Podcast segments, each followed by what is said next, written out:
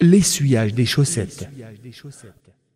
En vertu de l'indulgence de l'islam, le musulman a la possibilité, au cours des ablutions, d'essuyer à l'aide de sa main mouillée le haut de ses chaussettes ou de ses chaussures qui couvrent complètement le pied, ceci à la place de les laver, à condition de les avoir enfilés en étant purifiés par les ablutions.